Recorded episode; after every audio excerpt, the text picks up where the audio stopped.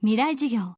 この番組は NEC がお送りします。未来授業水曜日。チャプター3未来授業。今週の講師は福島の子どもたちを守る法律家ネットワーク共同代表で弁護士の川崎健一郎さん。2児の父親でもある川崎弁護士は去年6月に成立した原発事故子ども被災者支援法の立法に関わり現在もこの法律の運用へ向けて活動を続けています。福島第一原発の事故を受けて国の避難指示ではなく自分の判断で避難した人と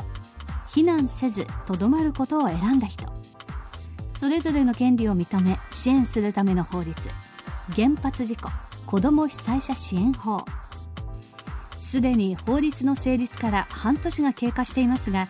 去年の衆議院解散によって国会の予算審議が止まってしまったことで具体的な運用はまだ始まっていません。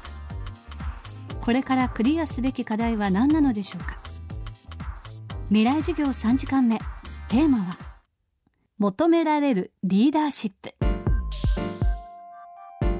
これから決めなくてはならないことはですね、まあ、大きく2つだと思うんです。1つはやはりその誰を対象にするのかというところですよね。この法律の中でその基本方針というものを作ることになってまして、そのまあ、1ミリシーベルトということを私たち言ってきましたけれども、まあ、そのじゃあ1ミリシーベルト以上にするのかどうなのかそのどこの地域の人たちが含まれてどれぐらいの対象者数になるのかその人たちをどういうふうに補足するのかっていうのは全部この基本方針に書かれることになってるんですけど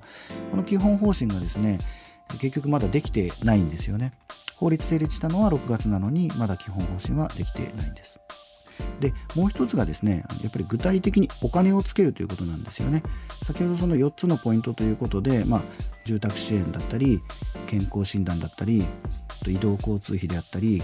移動教室や保養ということを申し上げましたけれどもあのそれらについて具体的にいくらお金をつけてですねどういうプログラムをするのかということを、まあ、具体化していくということがあの今非常にポイントになってきているというふうに思います。あの直接の担当者はあの復興庁ということになりますが移動交通費に関しては、まあ、国土交通省みたいなところが関わってきますし移動教室やあの保養というものに関しては文部科学省が関わってきますね。でその健康調査なんかに関しては、まあ、あの厚生労働省や環境省といったところが関わってきますし、まあ、そういう意味ではいろいろな役所がですねあの関係部署ということになってきます。でそこに対して、ま、復興庁がリーダーシップを取って復興に関することを取りまとめるのももちろんですけれどもその復興庁に対して政治的なリーダーシップですよね。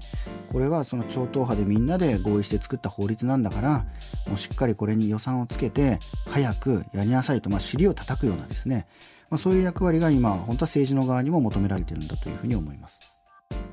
そして川崎弁護士が共同代表を務める福島を守る法律家ネットワークは法律の運用へ向け改めて政治に対する呼びかけを始めています。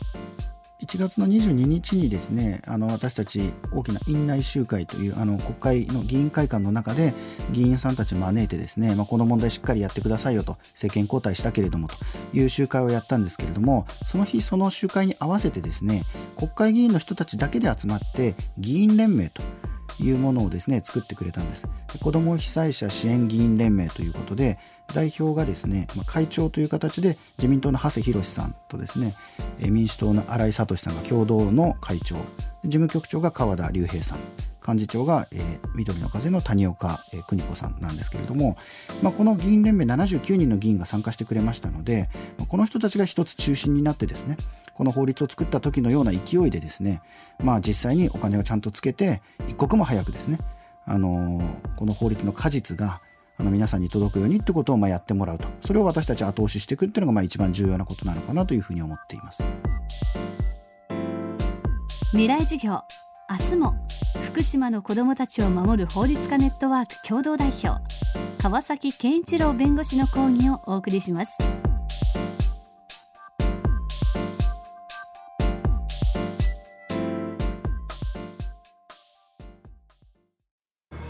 雨が降って川が流れ海に注ぐ。宇宙から地球の水循環を観測し気象予報や農業など身近に役立つ衛星しずく。NEC は長期にわたるミッションを支えています。人と地球に優しい情報社会へ。NEC 未来事業。この番組は NEC がお送りしました